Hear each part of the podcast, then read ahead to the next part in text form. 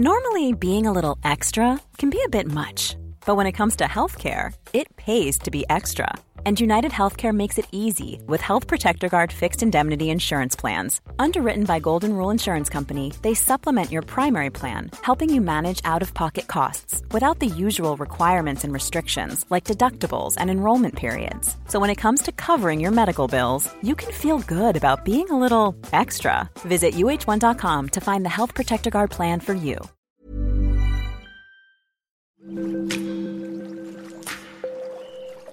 Aderezo presenta Qué sabroso con Gerardo León.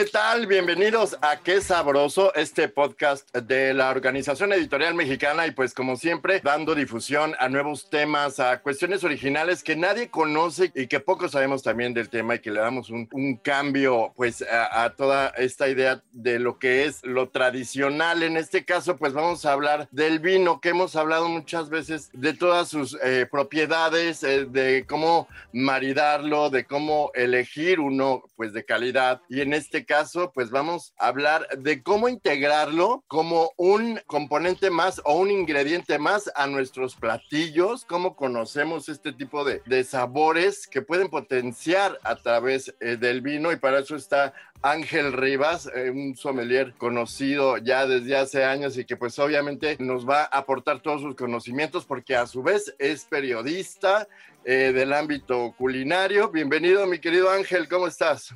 Gracias, pues muy agradecido de que me hayan invitado y aquí eh, muy contento de que pueda compartir ahí algunas cuestiones sobre el vino y pues que sepan más acerca de cómo utilizar esta bebida en otros ámbitos y no solamente en el que conocemos habitualmente. No solamente en la copa, dirás, ¿no? Exacto.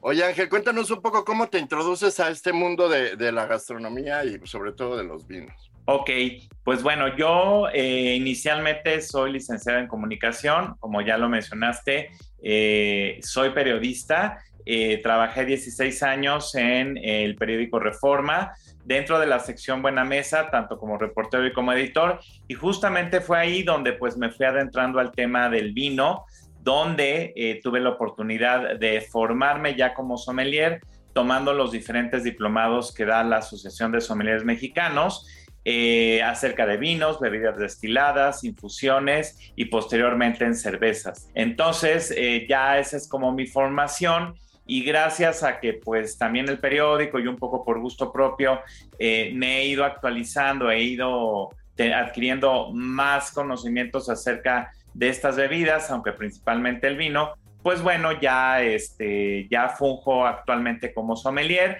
no he dejado tan atrás la parte periodística, pero bueno, trabajo actualmente en las tiendas La Naval, eh, que bueno, están aquí en la Ciudad de México, que son, bueno, especialistas en vinos, licores, destilados y productos gourmet. Y bueno, ahí mi labor es un poquito de mercadotecnia y también capacitación. También en la Asociación de Sommeliers Mexicanos, pues bueno, soy miembro, pero también ya soy instructor y coordinador, es decir, que también me encargo de formar a nuevos sommeliers.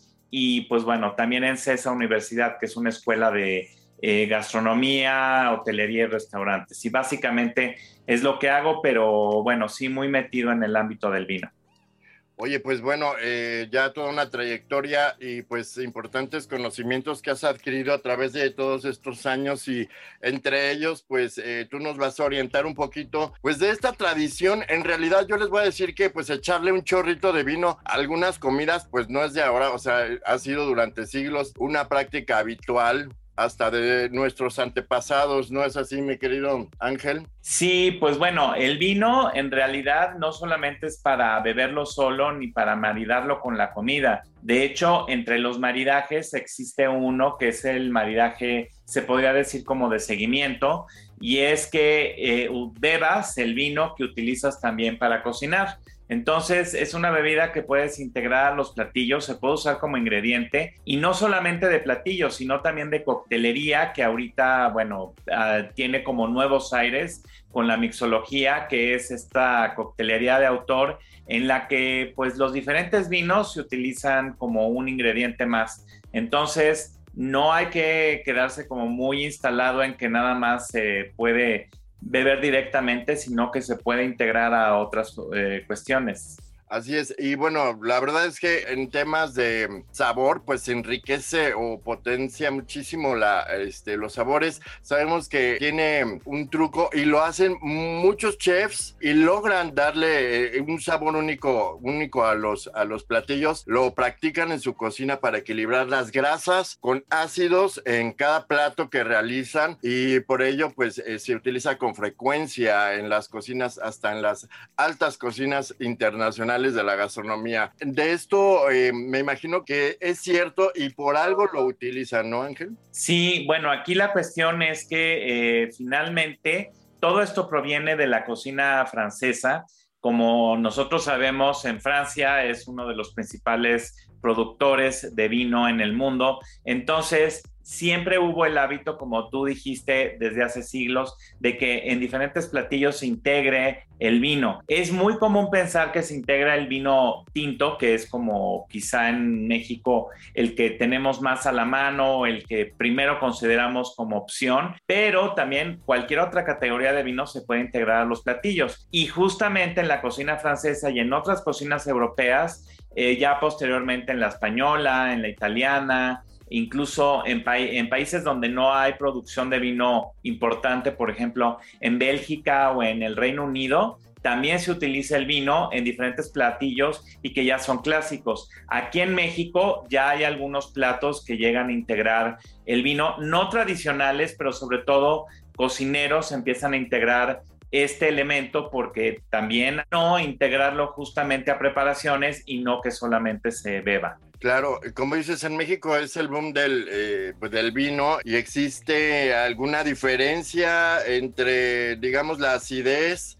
Eh, ahorita dijimos que pues ayuda a, equilibrar las grasas con lo ácido en los platillos, pero por ejemplo, en este caso que el vino mexicano es un poco más em, ácido, ¿cómo son sus características para integrarse, sobre todo a la cocina mexicana que puede ser pues bastante ácida, ¿no? En ocasiones. Ajá.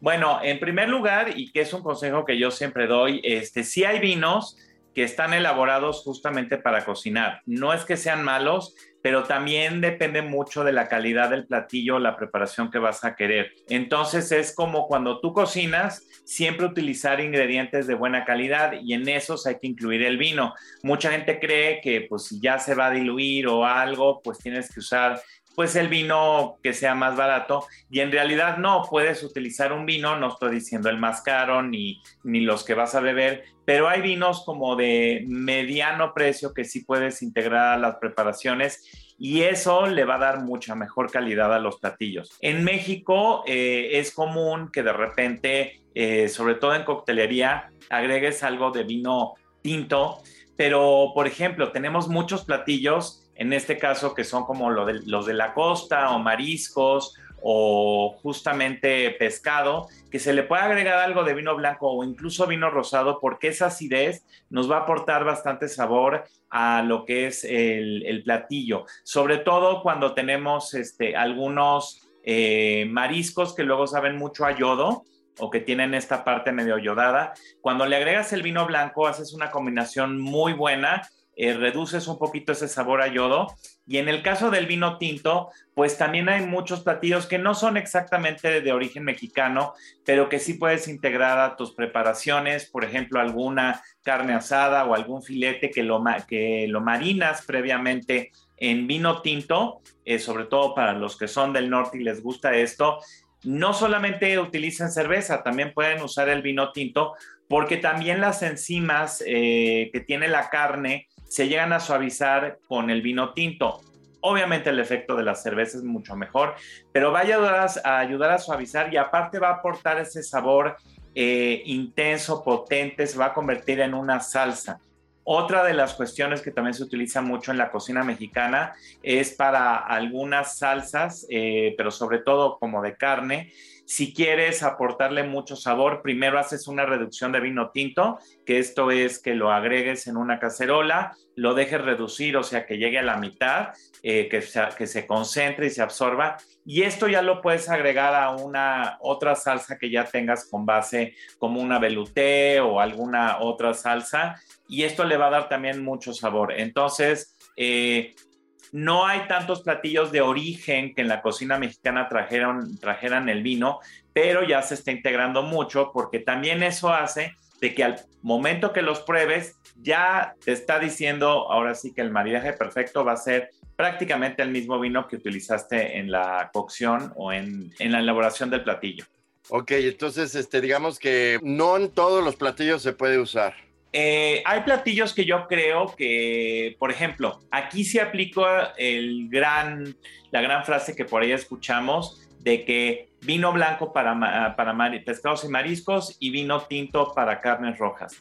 La verdad, si tú utilizas, eh, el vino tinto en lo que es eh, pescado, es muy posible que llegue por la reducción, por la cocción y todo el proceso químico que va a tener el vino, que vaya a opacar el sabor original de la materia prima, que en este caso sería un pescado o un marisco.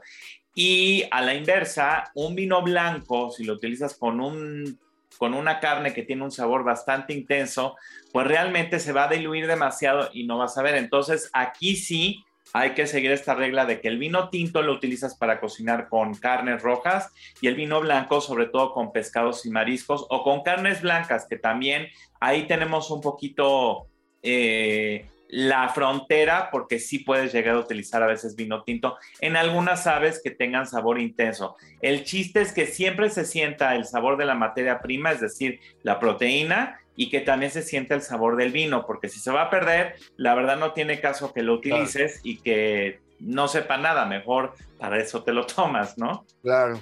Digamos que la integración del vino en los platos llega a su máximo esplendor, mi querido Ángel, con propuestas como wine cooking, que es de lo que justo estamos hablando, como esta tendencia denominada wine cooking, eh, pues donde el vino es el ingrediente protagonista. Y pues eh, digamos que también podemos degustar eh, esta de esta forma, pues algunas preparaciones, como tú dijiste, como salsas, también en caviar o sabores más intensos, pero digamos en un mole es imposible. ¿Tú crees que sea tal vez alguna posibilidad? No creo. Es un poco difícil porque de por sí el mole tiene ya una alta complejidad de aromas y sabores por todos los ingredientes que integra.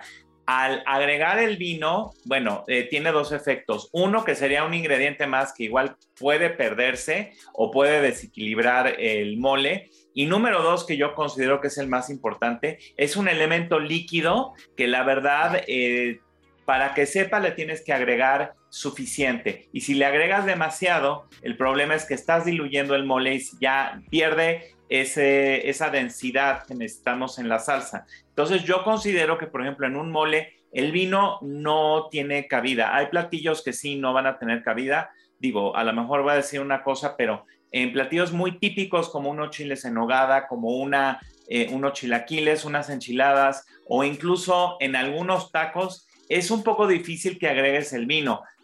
De todas maneras, que tú, por ejemplo, unas carnitas, le agregues vino y las marines y todo, y bueno, ya te haces un taco de carnitas, es diferente pero ya que hagas toda la preparación, hay preparaciones que se prestan más, ya hay preparaciones que no tanto. Han salido algunas este, preparaciones, por ejemplo, este que te digo de las carnitas con vino blanco, sí, por ahí lo escuché y alguien lo hizo, y fue un experimento que salió bien, pero sí yo he visto que han querido agregarle vino tinto al mole y, y no, porque se pierde la textura del mole principalmente. Más allá del sabor, es que haces muy aguado el mole y el mole pues necesita la textura, ¿no?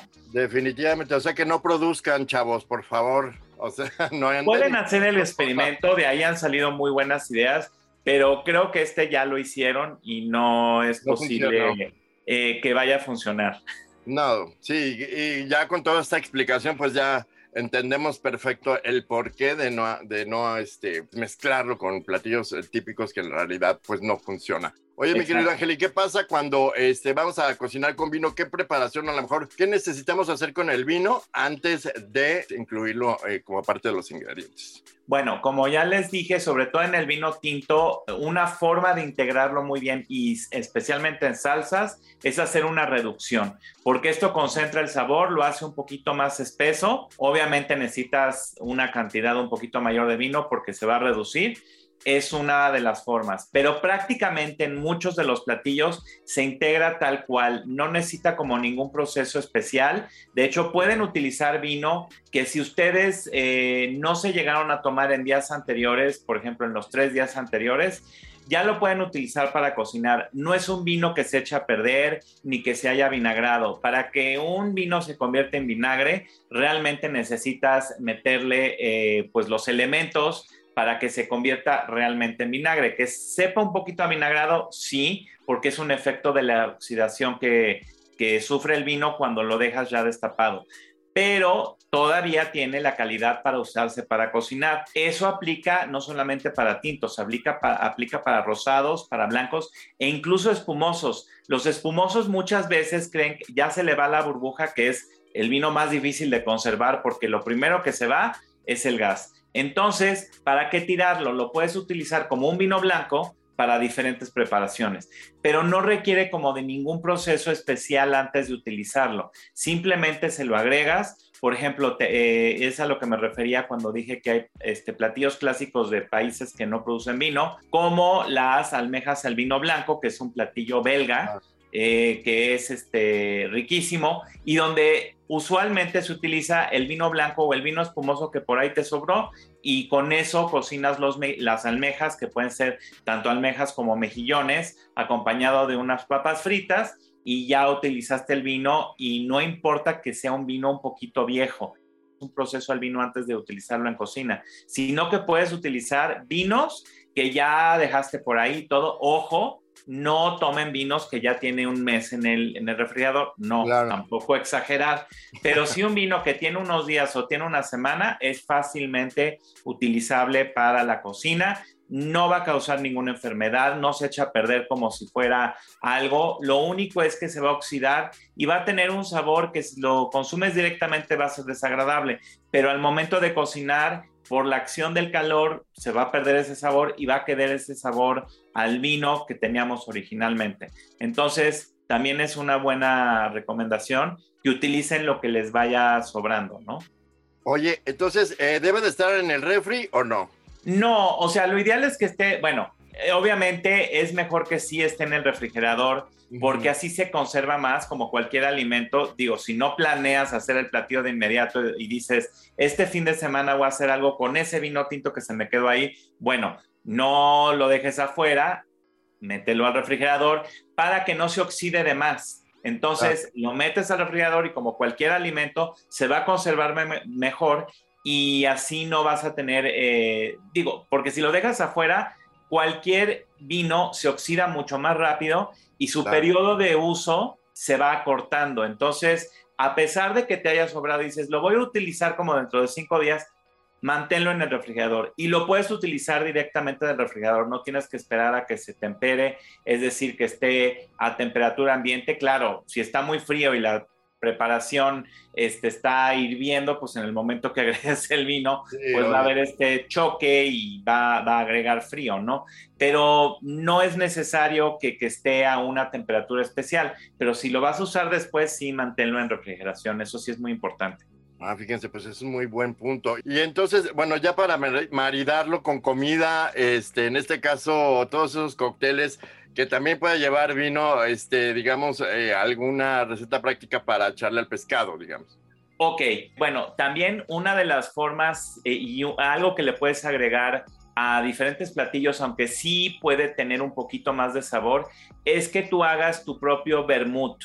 Un vermut es una base de vino, que puede ser blanco o tinto, al que le agregas hierbas y especias como para aromatizarlo.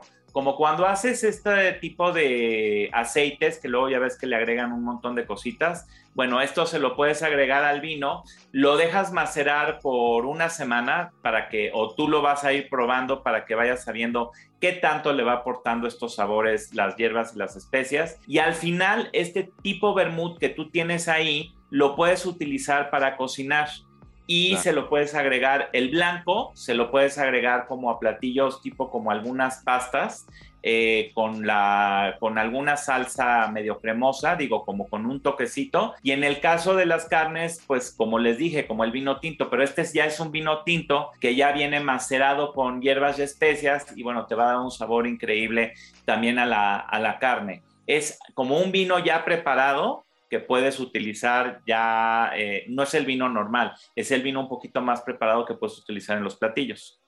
Wow. Bueno, pues como se dieron cuenta, podemos usar el vino en diferentes cosas, en diferentes tipos de preparaciones, hasta en la coctelería, porque mucha gente piensa que a lo mejor al mezclarlo, Ángel nos explicó en qué sí y en qué no. Y pues dinos dónde podemos eh, localizarte por si la, la gente tiene alguna pregunta sobre el tema, mi querido Ángel. Ok, bueno, pues todas mis redes sociales, que ahí sí tengo Facebook, Instagram y TikTok. El Twitter lo tengo, pero realmente no es el que más uso. Pero en estas redes sociales todas son Angelo Rivas MX. Entonces ah, es así de fácil y, no cambian. Entonces ahí es donde pueden ver, eh, generalmente publico mucho contenido sobre vinos de diferentes regiones del mundo eh, pero pues también eventualmente si hay algo como sobre maridajes, sobre recetas, eh, finalmente puede haber algo que ahí puedan aprender y sobre todo vinos del mundo y vino mexicano, que bueno, también ahí yo pido mucho que utilicen el vino mexicano también para cocinar y así apoyan a la industria nacional. Perfecto, mi querido Ángel. Muchísimas gracias eh, por esta colaboración. Muchísimas gracias a todos ustedes. Síganos en aderezo-oen, que es nuestro Instagram y en nuestro sitio es aderezo.mx. No dejen de consultar todo lo que publicamos todos los días. Nos escuchamos la próxima. Muchísimas gracias por su atención. Buen día.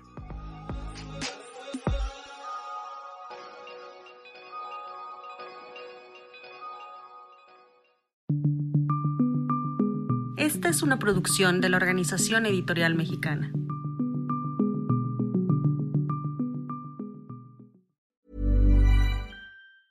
Even when we're on a budget, we still deserve nice things. Quince is a place to scoop up stunning high-end goods for 50 to 80% less than similar brands. They have buttery soft cashmere sweaters starting at $50, luxurious Italian leather bags, and so much more. Plus, Quince only works with factories that use safe, ethical, and responsible manufacturing. Get the high-end goods you'll love without the high price tag with Quince. Go to quince.com/style for free shipping and 365-day returns.